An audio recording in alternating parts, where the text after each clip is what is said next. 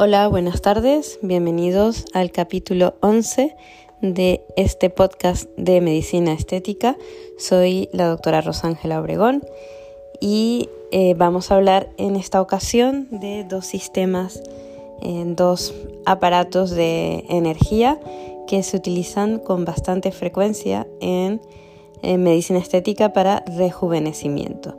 Hablaremos de la radiofrecuencia, que seguro habéis escuchado hablar eh, de, este, de esta tecnología y también hablaremos un poco sobre los ultrasonidos focalizados que, que también eh, cada vez están más de moda y que solemos utilizar como un apoyo a nuestros tratamientos de medicina estética. Eh, para empezar, en relación a la radiofrecuencia, hablaremos eh, que todos los eh, aparatos destinados a, eh, a, la contracción de la piel a través de la radiofrecuencia trabajan a través de un mecanismo más o menos parecido, a través de un mecanismo similar. la función de la radiofrecuencia es la, generación de calor en forma de energía a la piel y a las estructuras subyacentes a la piel y esto produce mecanismos eh, eh, bioquímicos y mecánicos que permite eh, la síntesis de colágeno, la remodelación del colágeno y como un efecto inmediato la contracción del colágeno. la radiofrecuencia es un aparato que produce energía alternativa a través de un, de un campo eléctrico que emitimos a través de la piel. Este campo eléctrico al intercambia, digamos, la, polaridad eh, millones de veces por segundo, lo cual produce un cambio en la orientación de las partículas cargadas dentro de ese campo eléctrico. esto finalmente lo que genera es eh, un efecto de calor o de calentamiento. La profundidad de la energía va a depender del aparato y de la potencia del aparato de radiofrecuencia va a depender eh, de los tipos de electrodos y de la tecnología, es decir, si es monopolar o si es bipolar. Eh, sobre la conducción del tejido, por supuesto, si el tejido se conduce, eh, si la conducción a través de la grasa no es lo mismo que a través de la piel, y de la frecuencia de la energía eléctrica que, que se aplica. Como decía, em, la radiofrecuencia es una energía que induce la contracción de la piel eh, por varios mecanismos y el, mecanismo más importante y el primario o el principal es eh, la contracción de las fibras de colágeno y de, también de las fibras de los septums que están en, en una capa más profundo en el tejido celular subcutáneo y esto se produce a través de un mecanismo de calentamiento la remodelación o la, digamos, la cura o la sanación de ese tejido, de esa herida que produce el calor, de forma secundaria y de forma más retrasada va a permitir la neocolagénesis, que es la síntesis de nuevo colágeno. Em, a través de la radiofrecuencia se va también a estimular un proceso inflamatorio que estimula a los fibroblastos, que son los responsables de inducir la síntesis de ese colágeno y la síntesis también de elastina, además que permite que el colágeno se reorganice de una forma más paralela, de una forma más compacta y no como ocurre en la piel envejecida, que las fibras de colágeno están, digamos, más desordenadas. ¿Quién es el mejor candidato para la radiofrecuencia? Para la radiofrecuencia el mejor candidato son aquellos pacientes que tienen un envejecimiento leve o moderado. Em, igualmente los pacientes que tienen algo de laxitud, algo de flacidez eh, y con, eh, con caída también de ese tejido. Los pacientes, como decía, más jóvenes son los que van a responder mejor que los pacientes mayores y esto es debido a que los puentes de colágeno en, personas más jóvenes son más sensibles al calor. En cambio, en pacientes mayores, eh, estos puentes de colágeno, estas uniones de colágeno, eh, son más eh, irreductibles, son menos sensibles al calor y por tanto son más resistentes al calor a la, a la eh, no sé, como digamos a la, a la tensión que genera el calor sobre, sobre las fibras de colágeno. El paciente cuando se le administra este tipo de energía no debe sentir dolor, pero sí tiene que sentir cierta molestia eh, y esto se debe graduar más o menos en una escala del 1 al 10, pues debe, debe sentir una molestia que podría eh, traducir en una sensibilidad entre 5 y 6, en una escala, como decía, del 1 al 10. Los pacientes van a tener eh, cierto enrojecimiento, también van a tener cierta em, edema. Edema es eh, acumulación de líquido en los tejidos y esto ocurre sobre todo en las 48 horas. Y por eso vamos a ver el efecto flash de la radiofrecuencia y es un tratamiento muy ideal, por ejemplo, si tenemos un evento en en los, en los siguientes dos días porque la piel debido al efecto del calor va a estar contraída, va a estar eh, un poco edematosa, es decir, con acumulación de líquido, lo cual da un aspecto un poquito más redondeado a la piel y un poco más enrojecida. Eh, y por eso da un efecto mayor de rejuvenecimiento. El sistema monopolar es un sistema eh, poco utilizado en medicina estética eh, porque sabemos que la radiofrecuencia también la utilizamos eh, en otros tratamientos, por ejemplo, tratamientos ablativos para, tumores, incluso para tratar eh, metástasis, por ejemplo, en órganos o lesiones tumorales en órganos más profundos, como el tiroides, como el hígado, por ejemplo. el sistema monopolar da una, una salida más uniforme pero produce una mayor profundidad, eh, porque el campo eléctrico eh, puede penetrar de forma más profunda.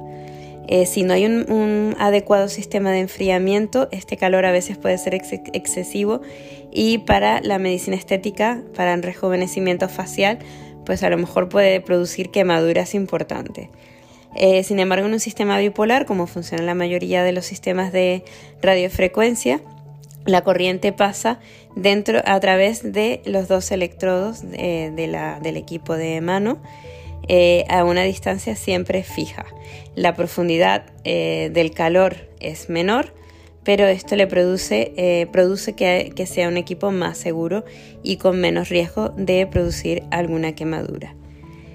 Em, bueno, por eso la, Em, la radiofrecuencia es un, eh, ayuda a, nuestro a, nuestros tratamientos de medicina estética y resulta ser un, un, complemento bastante habitual y bastante útil en nuestros tratamientos.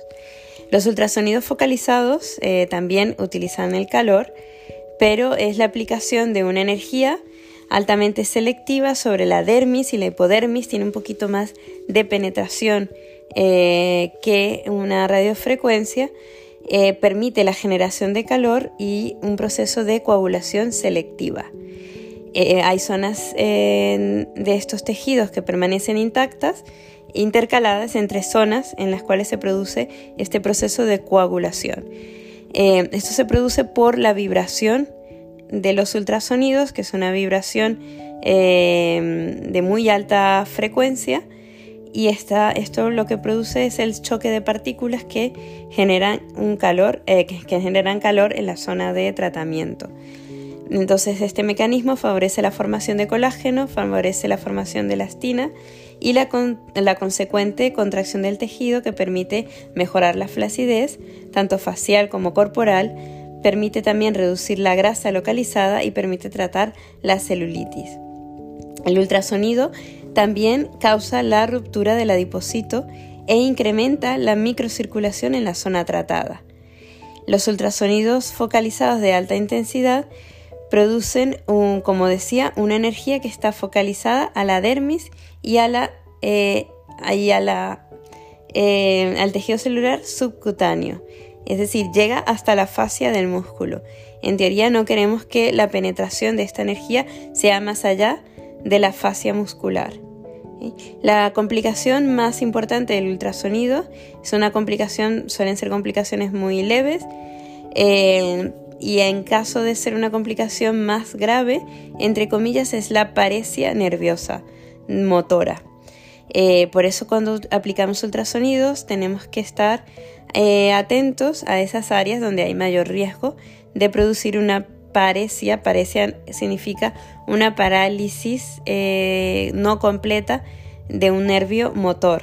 Es decir, que la función de ese nervio motor puede verse alterada, no de forma completa, pero sí de forma parcial.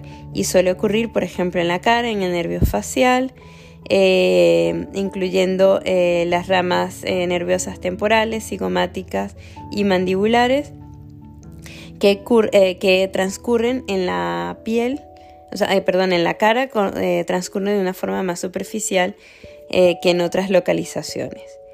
en este caso, pues generalmente es reversible.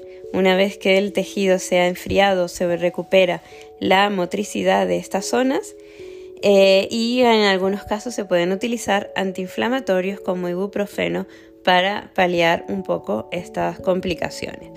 Del resto que vamos a ver, podemos ver eh, un poco de eritema, es decir, de un enrojecimiento en la piel. Eh, la verdad es que los ultrasonidos suelen ser bastante seguros, también como la radiofrecuencia, a pesar de que los ultrasonidos tienen una profundidad mayor pero suelen ser eh, equipos bastante seguros y que eh, y además los ultrasonidos pues como ya he mencionado pues tienen una eh, actividad bastante o un amplio rango de beneficios. Em, el edema y el, enrojecimiento y la inflamación suelen durar un día y se suelen resolver espontáneamente. La, la, muerte de los adipocitos o la ruptura de los adipocitos también estimula la síntesis de colágeno, estimulan también la microcirculación a nivel del tejido celular subcutáneo, por tanto eh, aumenta la eficacia de este tratamiento y aumenta también lo que es el drenaje eh, linfático de la zona que hemos tratado. En la duración del efecto del ultrasonido es más duradera que una radiofrecuencia. En la radiofrecuencia como he mencionado, hay un efecto de contracción del tejido que dura unas 48 horas y un efecto más tardío, que también lo he mencionado, eh, que es cuando se sintetiza colágeno. Eh, eh, este efecto o esta respuesta la vamos a ver ya en días, en semanas. Por eso la radiofrecuencia se recomienda utilizar una sesión al menos una vez por semana sin embargo, en el ultrasonido los espacios entre, el tratamiento, un tratamiento y otro son más largos, eh, porque el efecto es más duradero al tener eh, una mayor profundidad de acción. Eh, ambos tratamientos, por supuesto, deben repetirse con cierta regularidad. La radiofrecuencia, como decía, puede aplicarse de forma semanal y en la radiofrecuencia la aplicaremos entre 4 o 6 semanas dependiendo de la zona que hemos tratado y la, em, el grosor de la zona eh, de tratamiento. Así que, bueno, eh, espero que esta información os haya sido de vuestro interés. Podéis eh, visitar mi página web que es www.doctorarosangelaobregón.com visitar también mi perfil de Instagram y eh, por ambos eh, medios podéis hacer todas las preguntas que queráis, que yo estaré encantada de responderos a la mayor brevedad. Pues muchísimas gracias por estar, por seguirme en, en estos podcasts y estamos en contacto para la próxima vez.